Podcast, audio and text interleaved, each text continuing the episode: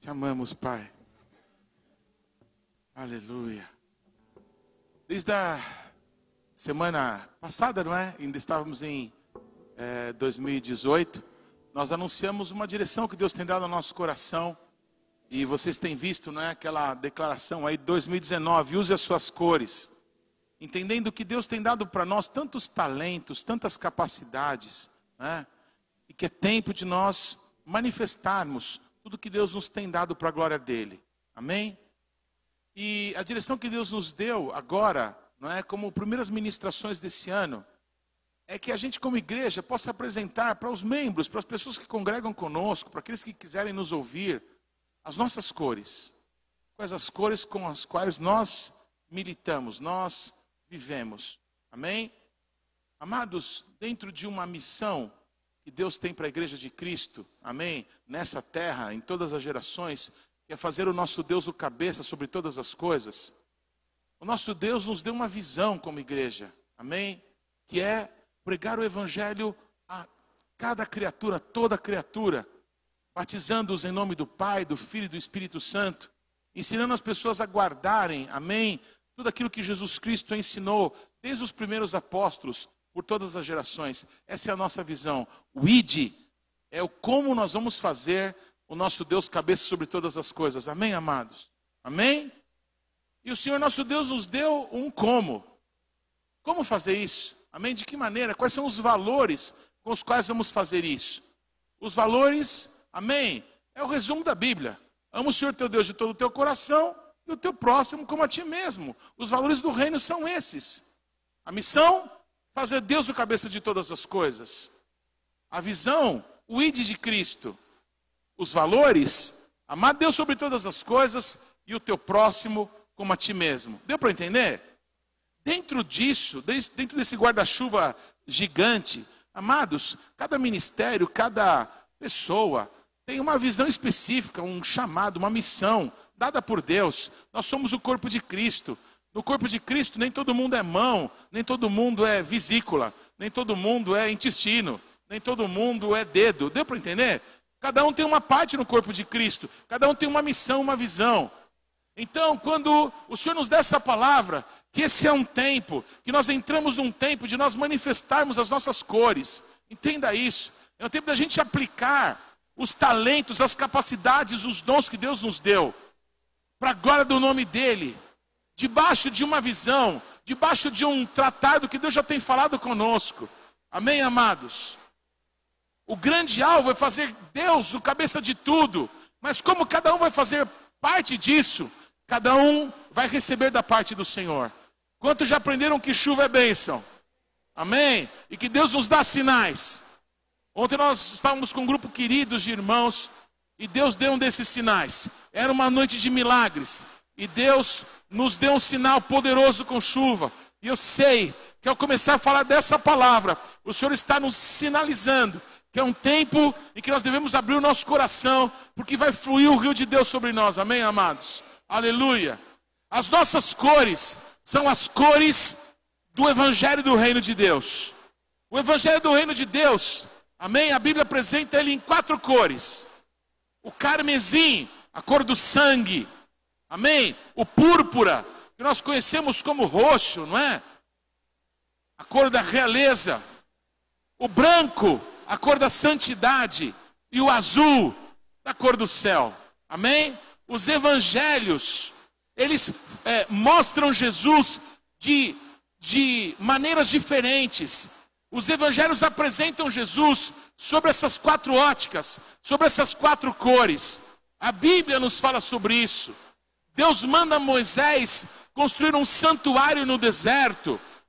E os tecidos que eram usados, tanto para o santuário, quanto para as próprias roupas do sumo sacerdote, tinham essas quatro cores. Não é por outra razão que no logo da nossa igreja, Bethlehem, nós temos esse trigo. Eu não sei quantos sabem disso, mas esse trigo, ele foi desenhado pela profetisa Carla. Amém? Ele é um símbolo profético, algo que Deus nos deu. Ela desenhou um trigo soprado pelo vento, por isso que ele é tombado, você está vendo? Que o Espírito Santo está soprando ele. E esse trigo tem quatro cores, as cores do Evangelho do Reino de Deus. A primeira cor que nós vamos tratar hoje é o carmesim, é a cor do sangue, amém? A cor do sangue de Jesus, aleluia. Eu vou usar esse passador aqui, deixa eu ver se está funcionando. Opa. Foi. Valeu, deu certo. Amados, para falar sobre o carmesim, sobre o sangue, sobre a cor do sangue, amém? Eu quero te lembrar algumas verdades da Bíblia, e uma delas é que de Gênesis Apocalipse há uma linha vermelha, há um cordão de sangue, amém? Passando por toda a Bíblia. Eu quero te mostrar nessa noite por quê, amém? Aleluia.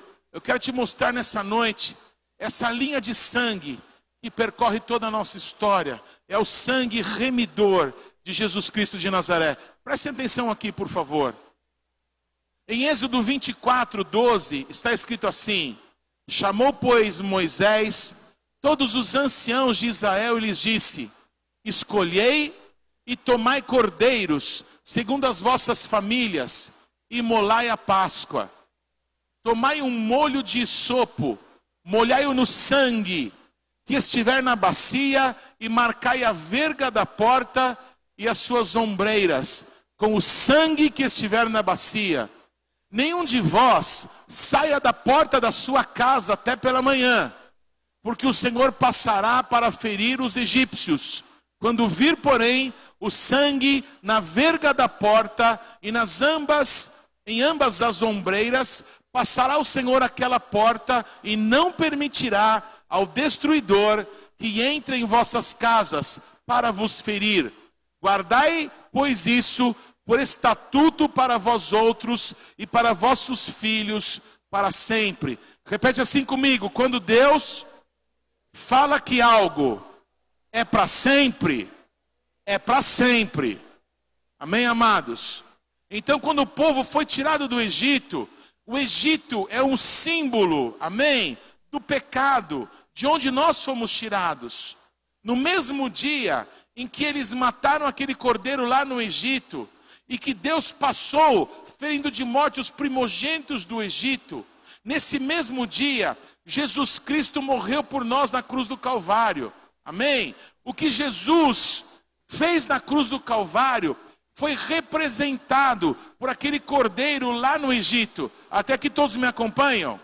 Então, havia uma marca na verga, aquela parte de cima da porta e nos umbrais da porta. As casas marcadas com o sangue, amém? A morte não podia entrar. Tem que haver uma marca do sangue de Cristo na nossa vida, amém? Ninguém podia ficar do lado de fora. Não adianta dizer que você é crente. A proteção está na igreja. Oh, eu sou de Deus. Oh, eu sou de Deus. Eu tenho a minha maneira de cultuar. Ah, você tem? Que bonito. Você tem a sua maneira de cultuar.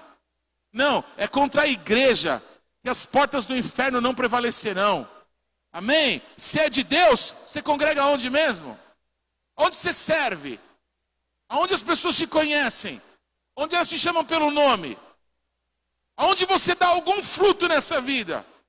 Ah, é onde tem a marca do sangue na verga e nos umbrais. Ah, então tá bom. É realmente você é de Deus. A morte não tem domínio sobre a tua vida. Que bênção! Amém, irmãos? Aleluia. Repete comigo: há uma marca com o sangue de Jesus sobre as nossas vidas. Amém? Quero mostrar mais um texto para vocês na mesma linha em Josué, no capítulo 2, 17 a 19 está escrito: Disseram-lhe aos homens: Desobrigados seremos desse teu juramento que nos fizeste jurar, se, vindo nós à terra, não atares esse cordão de fio carmesim, em algumas traduções, escarlata, à janela por onde nos fizeste descer. E se não recolheres em sua casa contigo o teu pai, a tua mãe, os teus irmãos e a toda a família de teu pai, qualquer que sair para a porta, é, para fora da porta da tua casa, o seu sangue lhe cairá sobre a cabeça. E nós seremos inocentes, mas o sangue de qualquer que estiver contigo em casa caia sobre a nossa cabeça se alguém nele puser mão. Esse texto fala, amém, do momento em que os dois espias, que é Pinhas e Salmão, dois espias enviados por Josué para ver a terra prometida no momento da conquista. Esses dois homens vão até Jericó e a prostituta Rabi guarda eles na casa dela. Por causa desse ato de bondade para com eles, eles fizeram um juramento para ela: olha, coloque esse fio, esse fio carmesim, esse fio com cor de sangue, esse fio escarlata, coloca na tua janela. E eu te aviso, hein? Qualquer pessoa que você quiser que seja salva, põe dentro da tua casa. Se tiver alguém fora da casa, o sangue dessa pessoa que for derramado não cairá sobre a nossa cabeça. Problema dela. Só haverá salvação no local que estiver marcado com o sangue. Deu para entender, amados? Há um fio carmesim. Amém? Há um fio carmesim, há um fio com o sangue de Jesus, há uma linha com o sangue de Jesus que percorre toda a história da humanidade. E esse rio de sangue, esse fio que salva, que protege, está aqui nesse lugar está aqui hoje conosco, está aqui nesse tempo, precisamos valorizá-lo. O Evangelho de Marcos, amados, amém? É o primeiro evangelho a ser escrito, eu não sei quantos sabem disso. É muito provável, eu sou um dos que acredita que o local onde Jesus celebrou a última ceia, ou a ceia, a última Páscoa, não é? Com seus discípulos, foi a casa da mãe do João Marcos. Amém? Mesmo local do Pentecostes. Mesmo local que lá em Jerusalém virou um local de congregação dos santos. Quando Pedro apanhou a noite inteira, não é? Saiu da cadeia, ele correu lá. Ele, Pedro e João, correram para a casa da mãe do João Marcos para se encontrar com os irmãos. Lá eles oraram e de novo, no mesmo local de Pentecostes, creio eu, o Espírito Santo cai de novo sobre todos e até as paredes daquela casa tremem. Amém, amados? Pois esse João Marcos, talvez tenha conhecido Jesus, mas era muito criança. O João Marcos foi um discípulo do apóstolo Pedro. Amém? O João Marcos sabia escrever perfeitamente em grego. E ele é a pessoa que escreve o primeiro evangelho. Por isso que o evangelho de Marcos, que na antiguidade era conhecido como evangelho de Pedro. Amém? Não sei se você sabia disso. Ele é um evangelho que apresenta, mostra características do apóstolo Pedro. O Pedrão, ele era pai bola, amém? Ele era poderoso. Ele gostava de ser direto, de viver as coisas práticas do reino de Deus. E o evangelho de Marcos é assim. De todos os, de todos os evangelhos, ele é o mais curto. São só 16 capítulos. Amém? Dentre os quais você vê quase que Jesus curando enfermos, libertando pessoas cativas de demônios. O evangelho inteiro, amém, amados? É um evangelho que mostra o poder do sangue, que mostra Jesus como servo, amém? E sendo Deus, se esvazia da sua glória, vindo a esse mundo, amém? Para ser um servo, o servo sofredor, aquele que leva a condenação dos nossos pecados sobre si, aquele que paga um preço para que as pessoas possam ser livres. Esse é o Evangelho de Marcos. A cor, amém, do Evangelho de Marcos é o vermelho da cor do sangue. Amém, queridos? Aleluia. Eu preciso de ajuda, alguma coisa aconteceu ali. Amém? Alguém, por favor, pode me ajudar ali na projeção. Muito bem, Marcos 14, 23 é o versículo que estava. Amém? Está escrito assim: A seguir, tomou Jesus um cálice e, tendo dado graças, o deu aos seus discípulos, e todos beberam dele. Então lhes disse: Isto é o meu sangue, o sangue da nova aliança, derramado em favor de muitos. Amém? Então esse texto de Marcos, ele como que resume esse evangelho. Eu quero apresentar para vocês, amém? O sangue da aliança que vocês têm com Deus. O sangue da nova aliança através de Jesus Cristo. Amém? o vermelho, amém, nos evangelhos, aponta para o sangue de Jesus. Sem o sangue de Jesus sobre as nossas vidas, nós não temos acesso a Deus, nós não temos acesso ao Pai. Amém, queridos? Eu não sei quantos sabem disso, mas a palavra sangue em hebraico é dam, dam. Por isso que o primeiro homem chamava Adão. Amém? Ele foi feito da terra. Amém? O homem poderia ser muito bem chamado de terroso. O homem feito do pó da terra. O homem, não é? Ele, quando ele é muito branquinho, dá até para ver as veias. Você já viu pessoas bem branquinhas? Nós temos a nossa pastora lá na Alemanha, Fernanda. Ela é assim. Ela é tão branquinha que ela dá risada ou fica brava, ela fica cor de sangue. Ela fica vermelha. Amém? Você conhece pessoas assim? Por quê? A pessoa é tão carinha que o sangue nas veias aparece. O Esaú, amém, irmão de Jacó, ele era ruivo. Amém? O Davi era ruivo. O primeiro homem, ele era ruivo, talvez, cor de sangue, não sei. Ele foi chamado de Adão, um homem que tinha vida. Amém? Essa vida se manifestava através do sangue que circulava nas suas veias. Adão, sangue avermelhado. O que, que isso tem de importante? Em Levítico 17, está escrito assim, preste atenção. Porque a vida da carne está no sangue.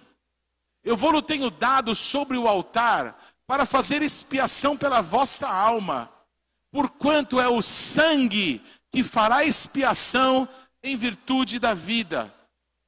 A nossa vida, amém, está manifestada no sangue correndo nas nossas veias. Se o sangue parar de circular, daqui a pouquinho, esse sangue vermelho vai ficar preto, vai morrer. Deu para entender, amados? Todos estão entendendo? A vida da carne está no sangue. E aí o que, que diz a palavra de Deus? Porque o salário do pecado é a morte. Romanos 6, 23. Porque todos pecaram, todos foram destituídos da glória de Deus, e todos caminham para a morte. Pelo nosso menor bebezinho que subiu, desde que nasceu, os pais que amavam essas crianças, como cada um aqui ama os seus filhos, aquilo que a gente mais temia, nós fizemos contra eles. Nós transmitimos para eles essa doença terrível que é o pecado. Então agora as pessoas que nós mais amamos estão destinadas à morte, por causa do pecado que nós transmitimos a elas. Só tem um jeito para as pessoas que nós amamos tanto: é nós apresentarmos a Jesus Cristo, para que elas possam ser salvas. Amém, amados? Porque o sangue delas precisa ser derramado por causa dos pecados que elas cometeram e que elas cometerão. O principal deles, não se importar com Deus, com a vontade de Deus. O nosso Deus, no plano da salvação, derramou o sangue do seu próprio filho, para que o sangue do teu filho, para que o teu sangue não precisasse ser derramado. Amém? Deus é justo quando permite que alguém morre, porque o salário do pecado é a morte. Mas Deus, amém, providenciou alguma coisa para que nós pudéssemos ter vida. E a providência divina foi matar o seu próprio filho e derramar o sangue de Jesus por amor de mim e por amor de você. Com efeito, quase todas as coisas, segundo a lei, se purificam com sangue, e sem derramamento de sangue não há remissão de pecados. Está dando para escutar aqui, irmãos? Então eu vou gritar na sua orelha para você escutar. A vida da carne está no sangue. Todos pecaram e merecem a morte. Todas as coisas, segundo a lei, são purificadas pelo sangue. E sem derramamento de sangue, não há remissão de pecados. Nós não fazemos parte de uma religião. Não somos outra religião das que já existem por aí. Pelo contrário, fomos sacados de várias religiões. Aqui entre nós existem alguns que eram pentecostais, outros que eram batistas, outros que eram católicos, outros que eram espíritas, outros que eram budistas, outros que eram ateus. à toas, não sei. Interessa de que lugar você tenha sido tirado, arrancado e trazido para o reino do Filho do amor de Deus. Nós não estamos dentro de uma religião. Amém? Existe uma lógica eterna nisso. O homem pecou contra Deus e merece morrer e não tinha jeito para nós. Isso não é religião. Isso é uma lógica. Está dando para entender? A vida da carne está no sangue. Quem pecou tem que morrer. Ou alguém morre por mim e por você, ou Deus é justo e bendito na hora da tua morte, que você vai pagar pelos teus pecados. Deu para entender, amados? Se a gente não pregar o evangelho para quem a gente ama, ele vai morrer e infelizmente ele vai para o inferno, que é o lugar destinado por Deus para os demônios. A Bíblia diz que o inferno foi feito para Satanás e os seus demônios, não para os homens. Mas por que, que os homens vão bater lá? Por causa do pecado. Não tem outra solução. A única solução para o pecado é o sangue de Jesus. O evangelho do reino de Deus, que não passa pela obra da cruz do Calvário, não é o evangelho. O apóstolo Paulo se é, determinou a não pregar outro evangelho que não fosse Cristo crucificado, porque aí está a nossa liberdade. Ai, quais são os valores tal? Que valor? Para. Nós precisamos de Deus desesperadamente. E Deus achou a gente. E nos mostrou o caminho através de Jesus. Eu agarrei esse tronco. Eu agarrei essa boia. Eu agarrei, amém, esse, esse, esse salva-vidas que me foi lançado.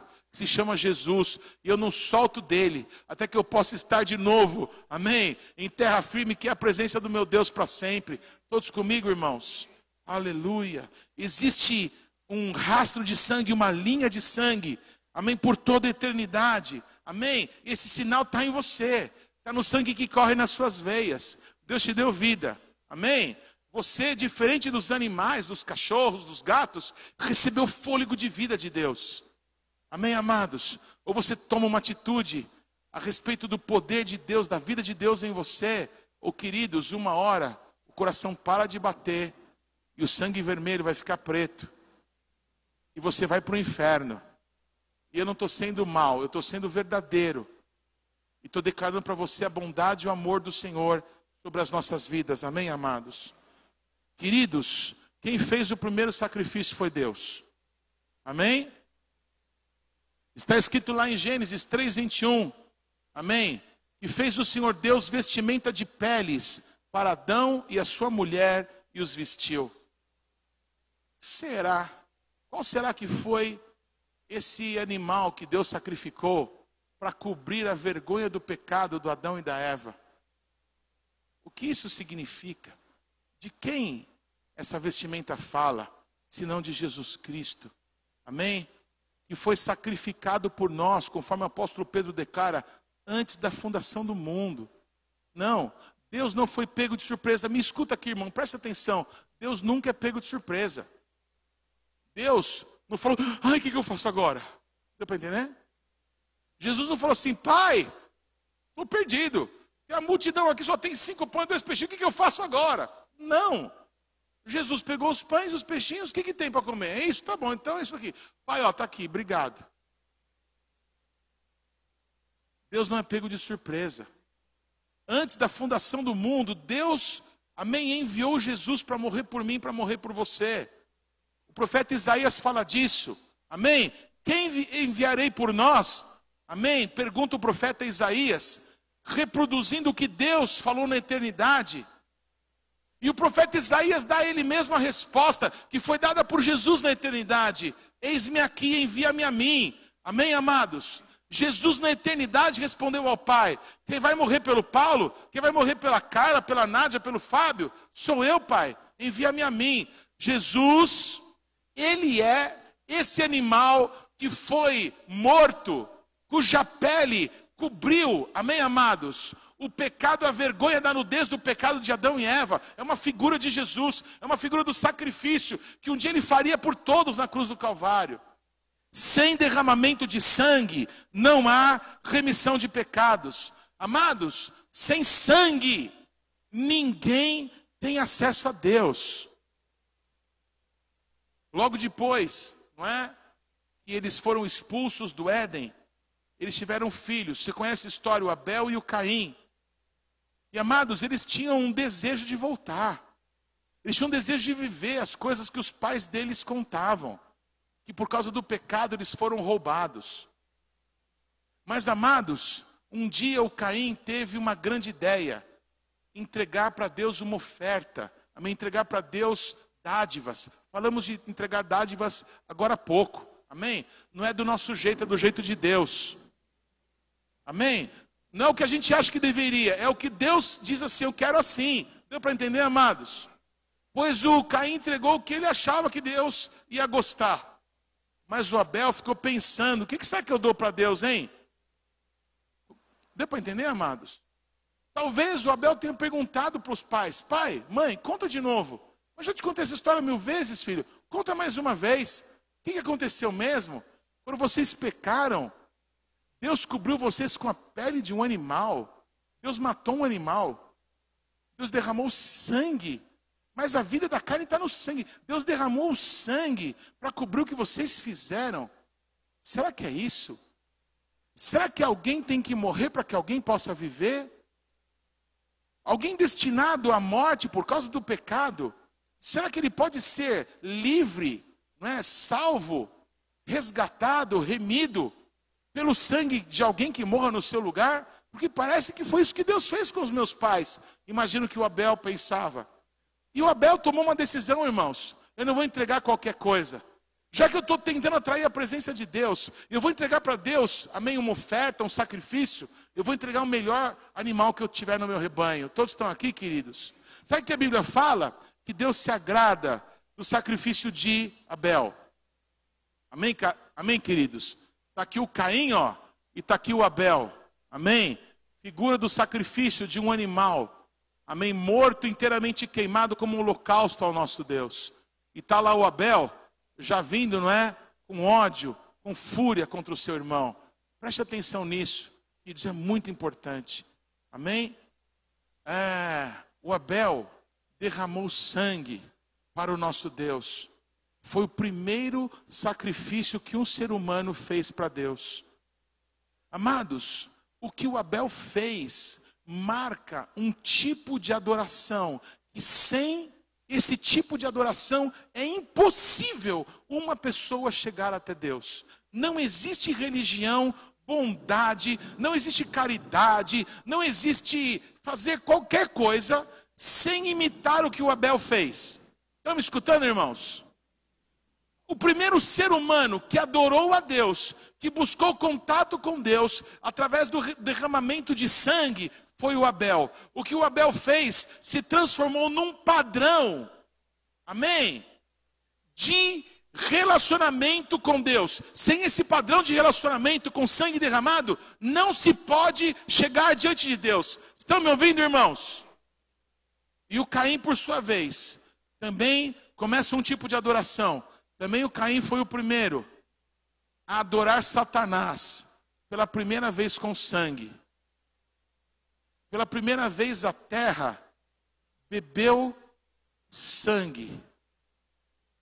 E não foi para Deus, foi para Satanás. Foi o Caim matando o seu próprio irmão. Pela primeira vez, Satanás é cultuado com sangue. A desgraça do pecado de alguém que comeu fruto proibido, nas suas gerações, está piorando, está se multiplicando. Um comeu que não era para comer e deu para o marido, o marido xingou a mulher, culpou a Deus e fez tanta coisa. Agora os filhos estão se matando. Isso é o pecado. O Caim derrama sangue para Satanás, o sangue do seu próprio irmão. Ele cultua Satanás com o sangue inocente do seu irmão. Enquanto Abel, pela primeira vez, adora o nosso Deus com sangue com o melhor que ele tinha no rebanho dele, imitando o que Deus tinha feito na eternidade, para que o homem pudesse ser resgatado. Ouça, irmão, isso é o princípio do evangelho, do reino de Deus. Amém? Jesus veio a esse mundo não para viver, ele veio para morrer. Ele não veio para ser o maior psicólogo da história. Ele não veio para ser o maior empresário da história. Ele não veio para ser o maior vendedor da história. Para começar uma empresa, amém, é, nova. A maior empresa de todos os tempos, é, Igreja SA. Não, Jesus não veio para isso. Jesus veio para morrer, para derramar o sangue dele por você, pela tua esposa, pela tua mãe, pelo teu filho, pelo teu irmão. Foi para isso que Jesus veio. Esse é o evangelho que nós temos que pregar nesses dias. Essa é a verdade. Nós estamos caminhando para a morte se nós não tivermos Jesus na nossa vida. Até aqui tudo bem, irmãos? Queridos, o Noé, depois do dilúvio, depois de todos serem mortos né, pelas águas do dilúvio, o Noé desce da arca, pega o melhor animal que tinha e, junto com seus filhos, faz uma aliança com Deus. Amém? Seguindo exemplo de quem? Do Abel. O que o Abel fez, preste atenção, se transforma num padrão de adoração. Porque o Abel fez algo que ele viu na eternidade, que ele entendeu que Deus tinha feito para remir o homem do pecado. O Abel olhou para o alto, amém? E olhou para Jesus. O que o Abel faz aponta para a obra de Jesus na cruz do Calvário. O que o Abel fez aponta para aquilo que Deus fez por nós, entregando Jesus por amor de nós antes da fundação do mundo. Compreendem isso, irmãos? Por isso que o sangue de Abel clama até hoje. Por isso que aquilo que Abel fez se transforma num padrão de adoração, sem o qual ninguém pode se aproximar de Deus. O Noé, ele faz um sacrifício, ele entrega para Deus, amém? Um holocausto, derrama o sangue, queima, entrega a Deus ele e os seus filhos, e Deus faz uma aliança com os seres humanos. Desse chuvão, não é? Você já viu que em época de verão é comum aparecer o arco-íris, sim ou não? E todo mundo aqui no Brasil, quando aparece o arco-íris, fica feliz, não é? Ai, que lindo! Arco-íris, que bonito! Lá em Israel, quando aparece um arco-íris no céu, os religiosos param o que estão fazendo e vão orar. Porque o arco-íris, me desculpa, o arco-íris é o nome que foi dado, né? O arco de Deus, como diz a Bíblia, o arco de Deus foi colocado por Deus no céu. Amém? Para que Deus não destrua de novo o mundo com chuva, com água. Deu para entender, amados? Foi uma aliança que ele fez com Noé. Uma aliança, amém? Que os homossexuais, eles estão zombando. Por que, que os homossexuais usam a bandeira do arco-íris como símbolo do movimento deles? E aí, Deus, Bem feito. Se disse que não vai destruir mais o mundo com água. Pois é esse símbolo que nós vamos usar. Nós vamos esfregar na tua cara. Você não pode destruir esse mundo com água. Porque você prometeu. Então o símbolo do arco-íris é uma zombaria diante de Deus. Só que eles não leem a Bíblia, não é? Que a próxima vez Deus vai destruir com fogo. Estão chamando juízo sobre eles. Deu para entender, amados? Olha que interessante. O Noé derrama sangue. Amém? E Deus responde com uma aliança. Está apontando para Jesus. Amém? Os únicos que foram salvos naquela geração foram aquelas pessoas que estavam naquela arca. O Noé e os seus filhos apresentam uma aliança diante de Deus, me desculpe, apresentam um sacrifício e Deus responde com uma aliança. Essas coisas todas falam de uma só pessoa, de Jesus Cristo de Nazaré. Há um fio de sangue, há um, há um, há um rio de sangue, há uma marca do sangue de Jesus correndo por toda a história. E essa marca está aqui conosco hoje. Assim também foi com Abraão, amém? Você conhece a história de Abraão? E um dia Deus falou: Abraão, pega o teu filho, teu único filho, e leva num dos montes da, da região montanhosa de Moriá e mata lá o teu filho para mim. Cara, o que, que é isso? Deus pedindo sacrifícios humanos? Estranho. Deus nunca pediu isso. Mas pediu agora. O Abraão pegou e foi, ué. Deus tinha promessas para a vida daquele filho. Mas Deus falou para Abraão pegar o filho, levar lá no lugar que Deus ia mostrar e matar o filho para Deus. O Abraão obedeceu e foi. Houve um momento em que Deus, me desculpe que o Abraão falou assim: olha, os servos, os jumentos vão ficar só até aqui. Daqui para lá, só filho. Amém, amados? Repete assim comigo: tem coisas que não é para todo mundo, é só para filho. Amém? ele ainda disse: Olha, eu vou subir com o menino e vou adorar e depois voltaremos. O que estava na cabeça do Abraão? Se Deus disse que era para ele matar o filho dele lá naquela montanha, que Deus ia mostrar, queridos, o que estava era fé, o que estava era a certeza das promessas. Deus tinha promessa na vida daquele menino. O Abraão pegou o filho dele e levou, levantou um altar no lugar que Deus mostrou, colocou o menino. Menino? 35 anos. Quem tem 35 anos aqui? 35 anos. É, quem conhece o Dimas? O Dimas filho? Esse menino tem 35 anos. Amém? Eu amo abraçar o Dimas. Eu consigo abraçar alguém mais alto que eu. Consigo encostar no peito dele.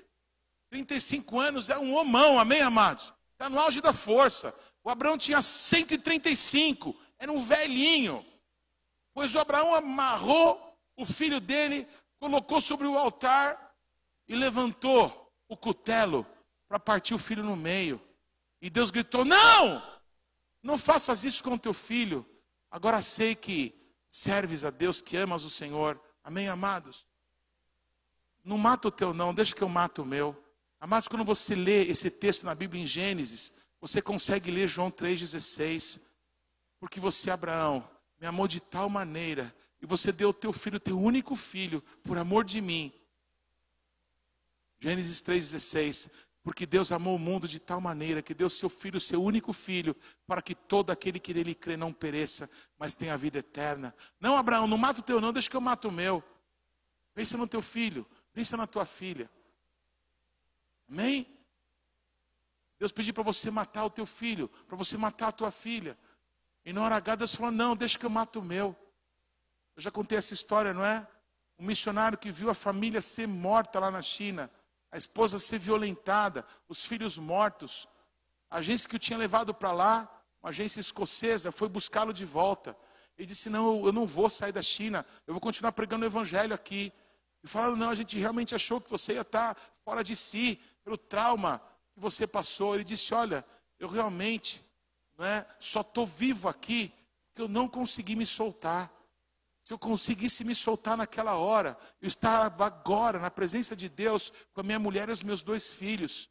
Mas eu fiz tanta força para me soltar, quando estavam violentando a minha mulher, matando os meus filhos, que eu desmaiei. Então agora eu não vou sair da China, eu vou ficar aqui na China, eu vou pregar o Evangelho enquanto eu viver, até o dia que aquele que não estava amarrado, quando entregou o filho dele para morrer pela minha mulher e os meus filhos, decidi me chamar para a presença dele. Enquanto eu estiver aqui, eu vou falar desse Deus que amou a minha família desse jeito. Vocês estão aqui, amados? O poder do sangue de Jesus. Amém, amados? É um poder que a mente humana não consegue conceber. O nosso Deus não estava amarrado quando colocou Jesus para sofrer no nosso lugar naquela cruz. Não, Abraão. Não mata o teu não. Deixa que eu mato o meu. Foi o que o nosso Deus fez por mim, fez por você. Há uma disputa, não é? Lá manifesta no livro de Êxodo. Eu quando dou aula sobre adoração, eu chamo isso de a grande a segunda grande guerra. Me desculpa, essa é a primeira grande guerra da adoração. Uma guerra de adoração, uma guerra de adoradores, uma guerra de altares. O nosso Deus confrontou todos os deuses do Egito. Não é? E no último confronto, porque o Satanás descobriu que sangue derramado desata poder, alguns aqui no passado serviram as trevas. Alguns aqui no passado, não é? Serviram demônios e lá faziam os seus rituais e derramavam sangue de animais, não é? Sabemos, parece um absurdo, mas é real, que amados, se derrama sangue de pessoas, de crianças, de virgens, não é? para que se consiga poder nas trevas. Pois o Satanás aprendeu em algum lugar que derramar sangue libera poder. Com quem que Satanás aprendeu isso? Com o nosso Deus. Quando? Quando ele entregou Jesus Cristo antes da fundação do mundo para morrer por mim e por você. O Satanás continua derramando sangue, não é? Através de pessoas, enganando pessoas de que elas vão ter benefícios, que elas vão prosperar nos seus negócios, que elas vão conseguir um matrimônio, que elas vão ter sorte no amor, essas coisas todas. E as pessoas fazem pactos com as trevas, fazem pactos com Satanás. Pois lá no Egito, Deus demonstrou qual sangue fala mais alto. Lá ele disse: Satanás, eu não vou te dar trabalho dessa vez. Eu mato para você todos os primogênitos do Egito, dos animais e dos homens. Vamos ver quem tem mais poder, qual sangue clama mais alto: dos primogênitos dos egípcios ou do meu filho Jesus? Bendito é o nome do Senhor. Amados, na manhã seguinte, o faraó se dobrou e teve que deixar o povo de Deus ir embora, porque o sangue, amém, de Jesus Cristo tem poder para libertar o cativo. O sacrifício que Deus fez antes da fundação do mundo, para que nós pudéssemos ser livres, amém? Não há poder no universo maior do que o poder do sangue de Jesus. Amém? O Satanás não pôde resistir. Lá no Egito ele não pôde impedir que o povo, que o povo fosse livre. Naquela guerra, em todas as guerras, o Senhor é vencedor invicto. O poder do sangue de Jesus é sobre a nossa vida. Qual sangue clama mais alto? Repitam comigo: é o sangue de Jesus.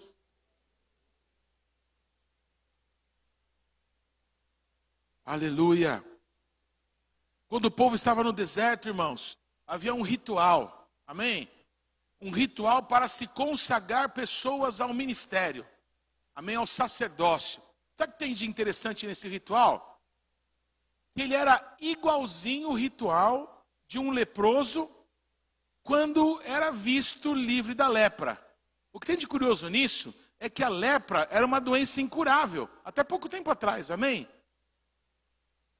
Mas Deus ordena na Bíblia que tivesse um ritual para que alguém que era leproso e fosse curado, amém? Pudesse ser purificado e pudesse estar diante de todo mundo, pudesse servir a Deus na congregação. Coisa estranha. Uma doença incurável, altamente contagiosa, amém? E degenerativa, igualzinho o pecado. Amém? O pecado é contagioso. Amém? Você anda com quem peca, irmão, daqui a pouco você vai estar pior do que ele. Está me ouvindo? É degenerativo. Cada vez, amém? Você vai morrendo mais rápido. Sabe, usuário de droga, o metabolismo aumenta tão violentamente. O cara de usar droga em 10 anos, o cara está acabado, tá. Por quê? Porque o pecado é degenerativo. E o pecado é incurável. Não tem solução para o pecado. Morreu, pecou, tem que morrer. Por que, que Deus manda fazer um ritual para uma coisa que não tem jeito? Amém, amados? Se alguém for curado, porque Deus, Ele mesmo providenciou solução para o pecado. A solução para o pecado é o sangue de Jesus. A solução para a lepra, que é um símbolo do pecado, é o poder de Deus. Todos comigo, irmãos? Queridos, um leproso, quando ele se via limpo, ele tinha que levar um novilho, não é? Me desculpa, é um outro ritual esse. Ele tinha que pegar um vaso de barro, ele tinha que pegar um pau de cedro, ele tinha que pegar um pano tinto de vermelho sangue, de carmesim, ele tinha que pegar duas pombinhas, amém? Duas rolinhas, tinha que pegar um raminho de sopo e num rio de águas correntes. Não parece macumba isso, sim ou não? Não, sério, sim ou não? Amados, o Satanás imita as coisas de Deus. Deu para entender? Onde que ele aprendeu? Então, o sacerdote tinha que ir no rio com alguém que tinha sido purificado da lepra. Então lá, ele matava uma pombinha, o sangue dessa pombinha, dessa rolinha morta, era derramado naquele vaso de barro, naquele pau de cedro, era derramado sobre aquele pano tinto de vermelho, era derramado e, e era manchada outra pombinha com aquele sangue derramado, amém? Isso em águas correntes. Depois o sangue, não é? Derramado daquele animalzinho tinha que ser aspergido sete vezes sobre a pessoa que estava sendo purificada. Deu para entender, amados? Depois esse sangue tinha que ser tomado e tinha que ser molhada a ponta da orelha direita da pessoa que era leprosa, a ponta do polegar direito da mão e do pé. E assim se declarava alguém que era leproso livre. Isso tem a ver com a gente. O pau de cedro fala da cruz do Calvário. O vaso de barro somos nós. Amém? A pombinha que morreu, fala de Jesus, que morreu por nós na cruz do Calvário. A que era solta, manchada com sangue, fala da ressurreição de Jesus. O esopo molhado no sangue, que era aspergido sete vezes, fala das sete partes do corpo de Jesus que ele verteu sangue, das mãos, dos pés, do lado, da cabeça e das costas, sete aspersões de sangue. Aleluia! Amém! O rio de águas correntes fala do Espírito Santo, o Evangelho sendo levado e anunciando essa transformação que só Deus pode fazer por todas as gerações. Amém, amados? Todo aquele ritual fala da cruz, fala de Jesus, fala da obra de Deus. Mas o curioso é que esse leproso, depois de ser ungido, amém? Depois de receber o sangue na ponta da orelha direita, da mão direita do pé direito, ele recebia também óleo de unção na orelha, na mão e no pé. Por quê, hein? Para que a partir de agora ele pudesse ouvir só a direção de Deus para a vida dele. Para que a partir de agora ele só fizesse coisas segundo a vontade de Deus.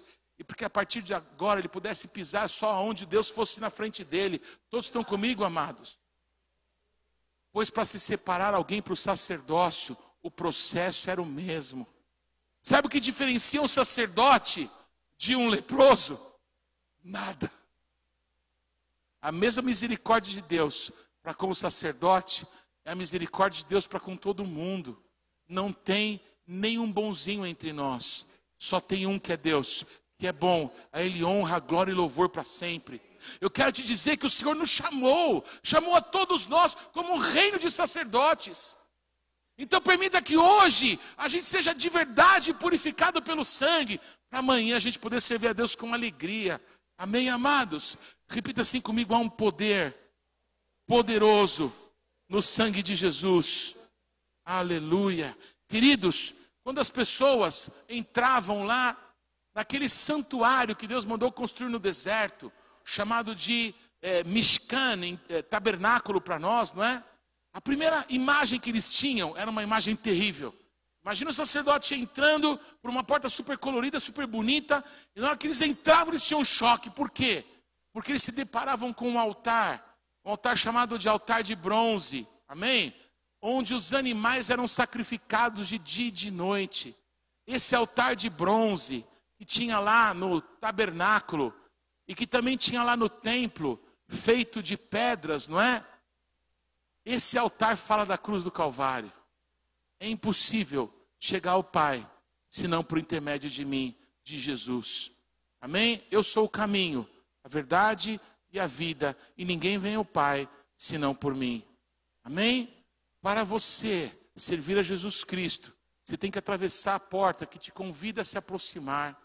Amém? Eu não lembro bem, faz anos, não é? Por que, que o Fernando entregou a vida dele para Jesus? Talvez alguma luta que ele e a sua esposa passavam. Amados, não interessa qual seja a razão. Se pelas finanças, se por algum problema de saúde, se por algum problema emocional, familiar.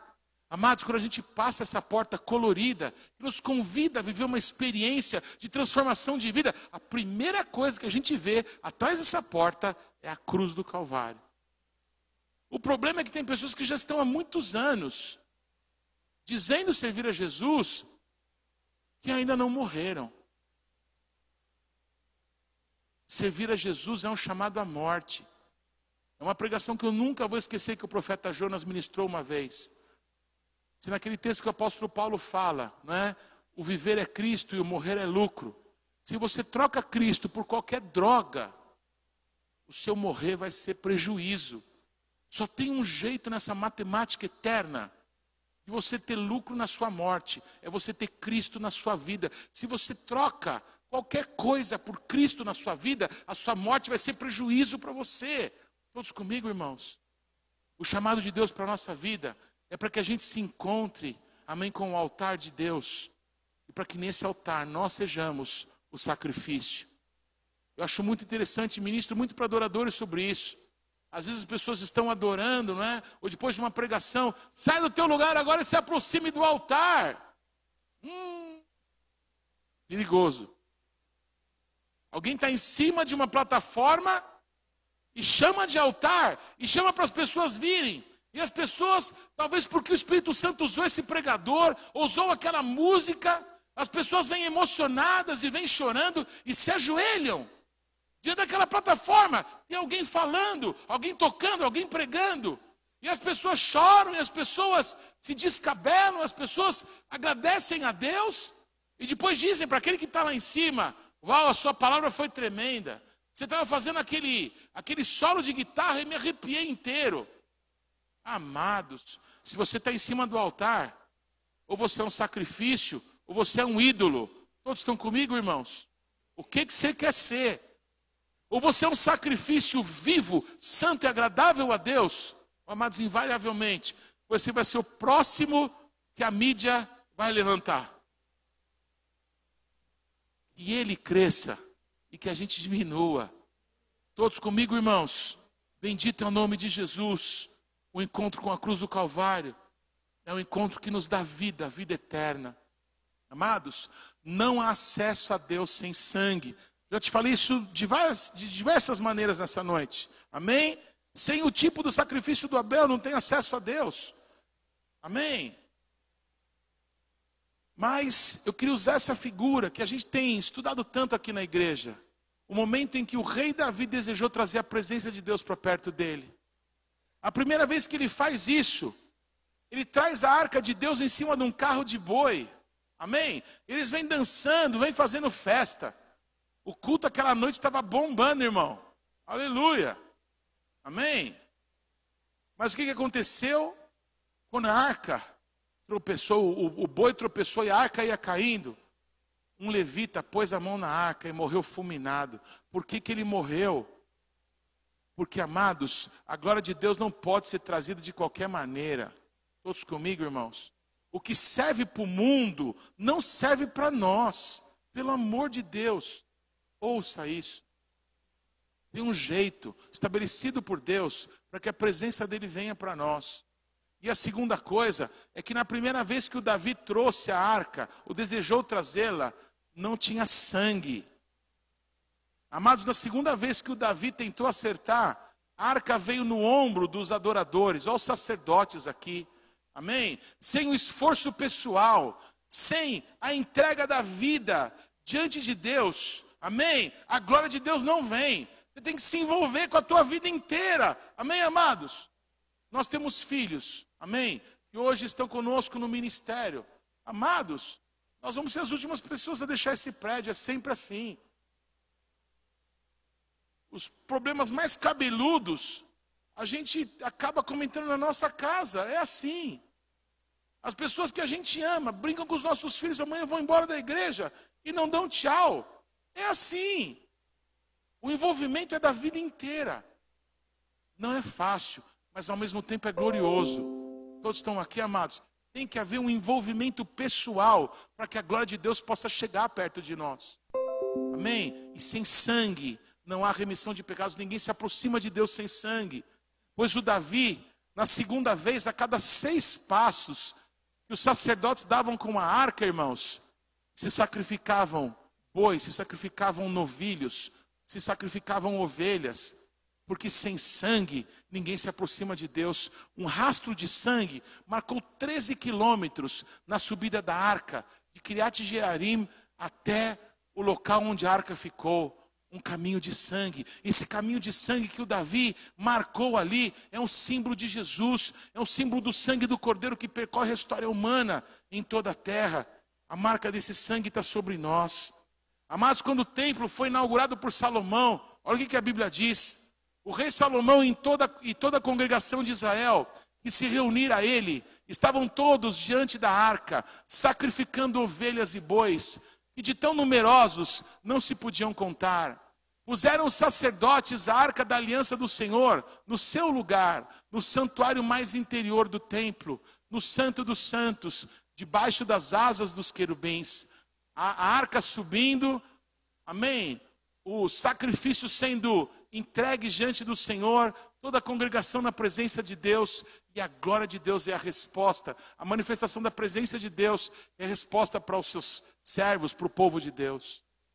Tendo Salomão acabado de orar, desceu fogo do céu e consumiu o holocausto e os sacrifícios. E a glória do Senhor encheu a casa. Os sacerdotes não podiam entrar na casa do Senhor, porque a glória do Senhor tinha enchido a casa do Senhor. Todos os filhos de Israel, vendo descer o fogo e a glória do Senhor sobre a casa, se encurvaram com o rosto em terra sobre o pavimento e adoraram e louvaram o Senhor, porque é bom, porque a sua misericórdia dura para sempre. Então o rei e todo o povo ofereceram sacrifícios diante do Senhor. Ofereceu o rei Salomão em sacrifício 22 mil bois e 120 mil ovelhas. É muito sangue ou é pouco sangue? É muita adoração ou é pouca adoração? Você concorda que é mais do que três rápidas e duas lentas, irmãos? Você concorda? Que adoração para Deus é algo maior do que tocar algumas músicas para que as pessoas digam que foi tremendo? Sim ou não, queridos? A glória de Deus, para nos alcançar, para permanecer, depende de um esforço pessoal nosso e depende da presença do sangue entre nós. Eu sei que você é cristão. Eu sei que você sabe que o sangue de Jesus tem poder. Eu sei que quando você está no escuro e se sente com medo, você fala: o sangue de Jesus tem poder. Mas como o sangue de Jesus tem mudado a tua vida, as tuas atitudes, a tua mente, os teus relacionamentos, como o poder do sangue de Jesus tem feito em você uma obra de transformação. Essa é a pergunta, irmãos. A Bíblia fala do coração de Saul e do coração de Davi. Samuel falou assim para Saul: Saul, tem porventura o Senhor tanto prazer em holocaustos e sacrifícios, como em que se obedeça à voz do Senhor? Eis que o obedecer é melhor do que o sacrificar, e o entender do que a gordura de carneiros. Agora olha o coração do Davi. Abre, Senhor, os meus lábios, e a minha boca proclamará o teu louvor pois tu não tens prazer em sacrifícios, senão lhe os daria. Tu não queres holocausto. O sacrifício aceitável a Deus é o espírito quebrantado, ao coração compungido e contrito, não o desprezarás, ó Deus. Amém, amados? Não é maravilhoso isso? O Saul queria fazer uma obra pirotécnica, um show, para que as pessoas vissem que ele era o ungido de Deus, que estava tudo bem com ele. O Davi perguntou: Deus, é sacrifício que o senhor quer? Então eu mato tudo que for bicho aí para o senhor. Mas não é isso que Deus está atrás, está dando para entender, amados? Deus quer um coração. Deus quer que a gente tome o sangue de Jesus, aplique na nossa vida e sirva Ele com alegria. Deu para entender, amados? Não precisa de show. Não precisa de movimento pirotécnico, não precisa de fumaça, não precisa de luz, não precisa de cadeira nem de microfone, não precisa de data show, não precisa de é, filmagem para mostrar nas redes sociais. Precisa de pessoas que amem a Deus e que queiram o sangue de Jesus, nos separando do pecado, nos transportando para o reino do Filho do amor de Deus. Amém, amados? E todas as demais coisas vão ser acrescentadas e Deus vai ser exaltado na nossa vida. Me ouçam. Amém? O coração quebrantado, compungido, contrito, Deus não rejeita. Esse é o Deus que a gente serve. Esse Deus que se fez homem, que se despojou da sua glória e que foi até a morte, a morte maldita de cruz, e que pagou o preço do sangue sabendo que não foi mediante coisas corruptíveis, como prata ou ouro, que fostes resgatados do vosso fútil procedimento que vossos pais vos legaram, mas pelo precioso sangue, como de cordeiro sem defeito e sem mácula, o sangue de Cristo, conhecido com efeito antes da fundação do mundo. Repete assim comigo: Jesus se entregou por nós antes da fundação do mundo então não foram, irmãos, os ritos que eu recebi da minha mãe e do meu pai, ritos inúteis, que fizeram algum benefício na minha vida. Não vão ser ritos inúteis, que você possa deixar para os seus filhos, que vai fazer algum benefício para eles. É o sangue de Jesus Cristo que foi derramado naquela cruz por amor nosso e deles, que vai transformar a vida do teu filho e que vai garantir o nome dele escrito no livro da vida. Amém, irmãos? Precioso sangue, como de cordeiro sem defeito e sem mácula, o sangue de Cristo, conhecido com efeito antes da fundação do mundo, porém manifesto agora, no fim dos tempos por amor de vós. Aleluia. Em Apocalipse 13, 8 está escrito: no livro da vida do cordeiro que foi morto desde a fundação do mundo. Estão aqui, amados. Qual foi o animal que Deus matou para cobrir o pecado de Adão e Eva? Foi Cristo. Não há salvação em nenhum outro nome. Os que morreram antes de Jesus esperavam por Cristo para serem salvos. Os que conviveram com Jesus precisavam dele. A Maria precisava do filho dela para ser salvo. Ninguém se salva por ser bom. Não há um bom sequer. A lei foi dada por nosso orgulho. Deus nos deu da árvore da vida e da árvore do conhecimento do bem e do mal. E a gente quis o bem e o mal. A gente não quis a Deus. Nós quisemos conhecer os segredos do mundo e pecamos contra Deus. E Deus falou: ah, você quer viver assim? Então toma. 613 mandamentos, ó, vai lá, cumpre tudo, não descumpre nenhum toda a tua vida e você está justificado. Vou torcer por você. Ninguém conseguiu, ninguém consegue. Todos os religiosos batem no peito das coisas que fazem escondem embaixo do tapete o que não fazem. É assim, é a religião. Todos comigo? Todo mundo é bonito no holofote. Mas a vida da gente não é no holofote. A vida da gente é diante do Senhor de toda a terra. Os olhos do Senhor conhecem o nosso coração. As palavras antes de sair da nossa boca. Nós precisamos do sangue de Jesus. Todos os dias, todas as horas. É um pacto de vida eterna, amém, amados? O que é mais lindo nisso é que todo mundo pode entender. Você não precisa ser um doutor para entender essa verdade. Você merecia morrer, cara. Mas Jesus morreu no seu lugar. Então você toma a vida de Jesus e vive essa vida. E você está salvo. Qualquer um entende. Não é uma coisa de bacana. É alguma coisa que é para todos os seres humanos. A única maneira de ser salvo é ser de Deus. É ser de Cristo. Amados, repete comigo. Há um caminho para nós. Tendo, pois, irmãos, intrepidez, ousadia para entrar no Santo dos Santos, pelo sangue de Jesus, pelo novo e vivo caminho. Repete comigo: o sangue de Jesus nos abriu um novo e vivo caminho que ele nos consagrou pelo véu, isto é, pela sua carne, e tendo grande sacerdote sobre a casa de Deus, aproximemo-nos com sincero coração, em plena certeza de fé, tendo o coração purificado da má consciência e lavado o corpo com água pura. Amém, amados? Eu estava preparando essa ministração e meu filho viu uma foto no computador, né? Uma foto de uma de um caminho que ia até as nuvens, assim, até o céu. Ele perguntou, papai, o que, que é isso? Eu falei, filho, isso é um símbolo. Jesus Cristo, ele abriu para nós um caminho até o Papai do céu. Então hoje a gente tem acesso ao Papai do céu pelo sangue que Jesus derramou por nós na cruz do Calvário. Ele falou assim: ai, que legal, papai, obrigado. E foi embora brincar. Se o meu filho entendeu isso, eu profetizo sobre a sua vida. E esse caminho que nos foi aberto, amém, amados, está escancarado para você. Ande por ele Ande por esse caminho toda a tua vida e não saia dele. Repita assim comigo: eu posso andar nesse caminho e eu posso permanecer nele. Preste atenção, Isaías 35, 8 a 10. Preste atenção. E ali haverá bom caminho, caminho que se chamará o caminho santo, o caminho da santidade. Repete assim comigo: esse caminho, aberto pelo sangue de Jesus, a Bíblia chama de caminho de santidade.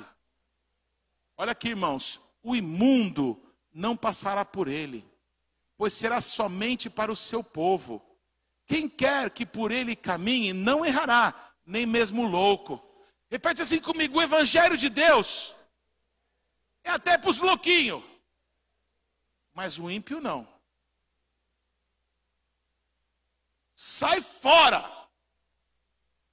Não vem com engano, não vem com graça.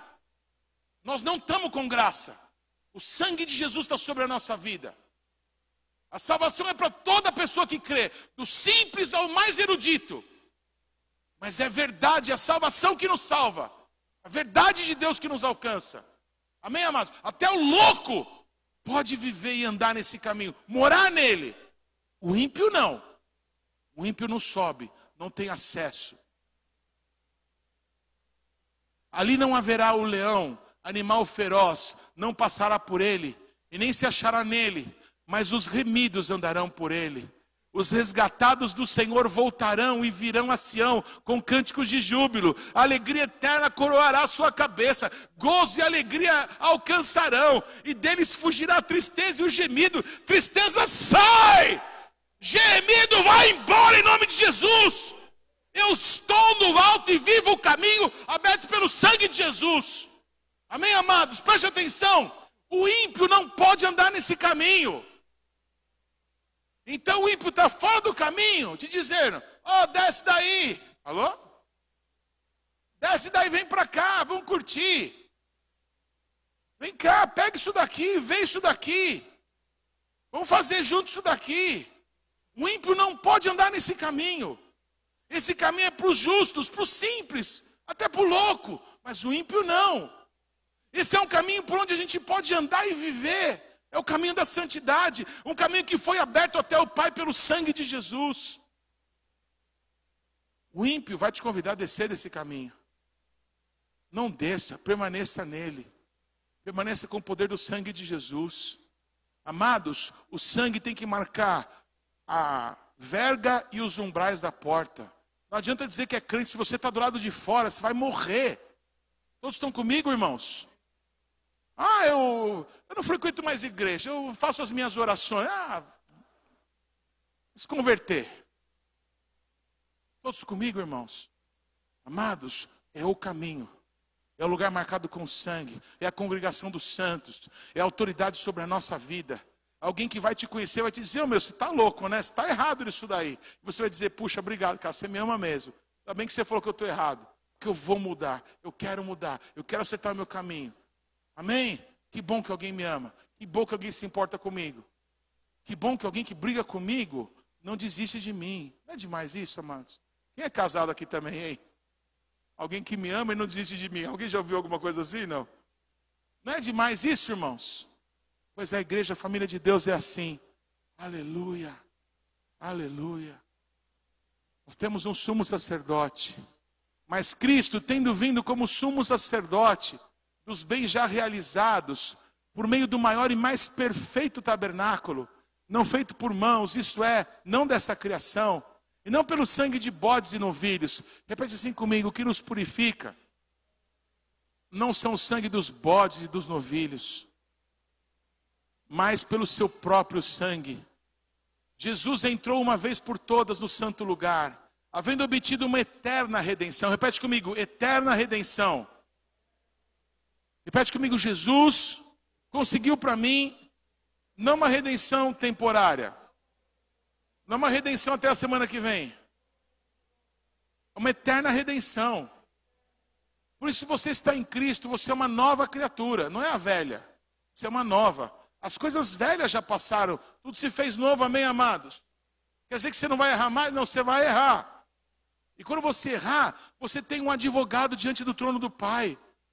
E quando você diz, Pai, pequei contra o Senhor, Senhor, eu não quero mais essa vida, eu não sou mais aquela pessoa, eu sou uma nova criatura, essa é a verdade. Eu conversava com o Edu semana passada, não é? A gente estava falando de como que Deus vê a gente, né, Edu? Aí teve uma hora eu pensei nessa frase. Sabe o que eu acho, Edu? Quando Deus olha para a gente, Ele vê a gente através do sangue de Jesus, então Ele vê tudo perfeito. Deus não olha para nós vendo os defeitos que a gente tem. Ele olha para Jesus, quando Jesus está sobre nós. É lindo esse negócio. Amém? A gente tem tanto defeito. Mas quando a gente quer Jesus de verdade, quando a gente se cobre com o sangue de Jesus, Ele não vê os nossos defeitos, Ele vê Jesus, Ele vê alguém que tomou o nosso lugar, alguém que pagou o preço da nossa condenação. O sangue de Jesus tem poder, amém? Para nos dar acesso, é um novo e vivo caminho aberto pelo Seu sangue diante do nosso Deus e Pai.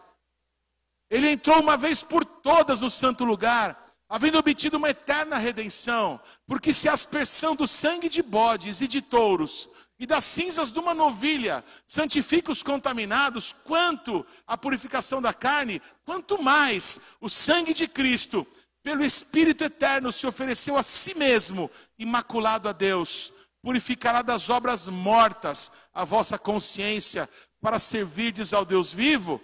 Repete assim comigo: as obras mortas da minha consciência serão trocadas pela vida de Deus. Amém, amados?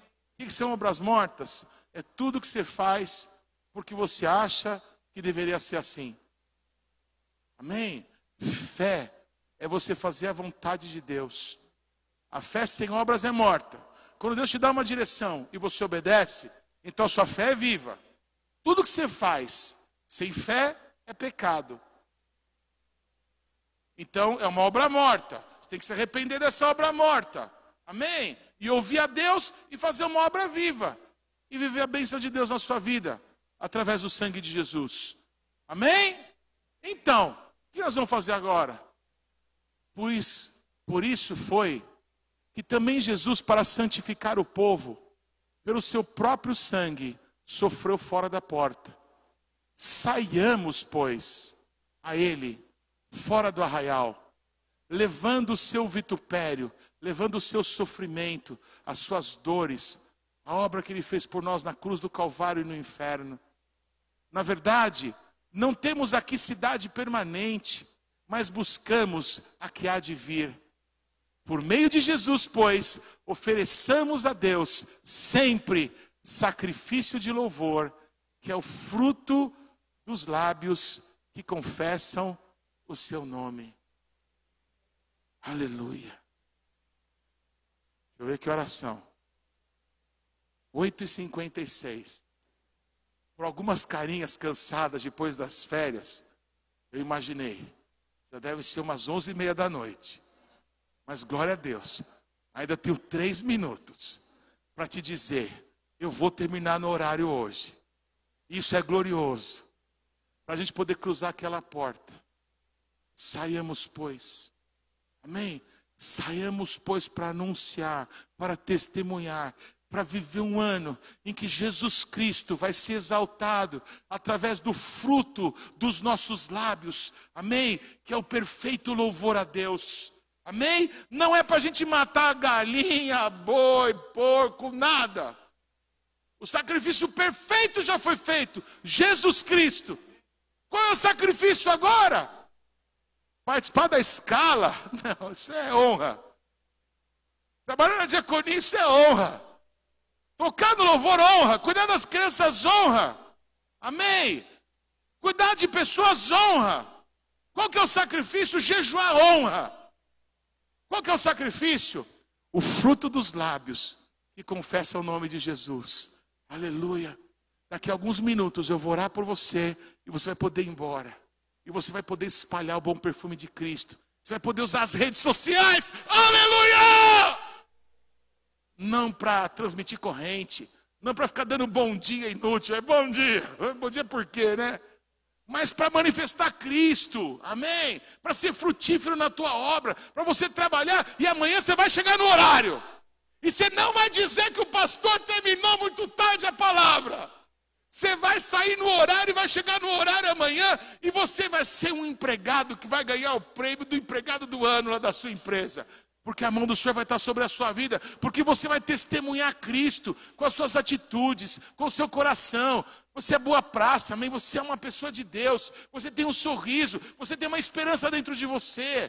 Você vai manifestar Cristo, vai manifestar o poder do sangue de Jesus, não importa onde você esteja, você tem um acesso diante do Pai, e esse acesso se dá pelo poder do sangue de Jesus. Amém, amados? Há poder, sim força e vigor só no sangue de Jesus. Ó poder, sim, prova o pecador. Ó, oh, confia no Cristo da cruz. Eu não sei qual é o problema que você está enfrentando. Para todos, a resposta é uma só: Cristo e Ele crucificado. Não existe uma nova técnica mercadológica. Não, é a simplicidade do Evangelho.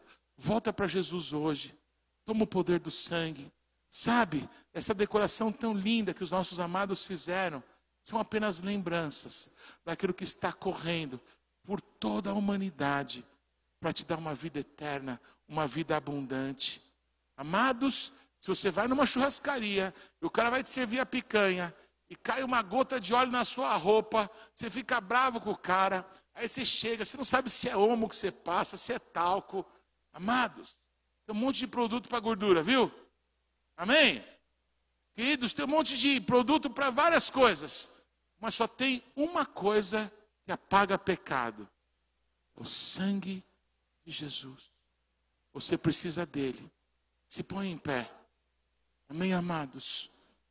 2019, use as suas cores. Essas são as nossas. Essas são imutáveis.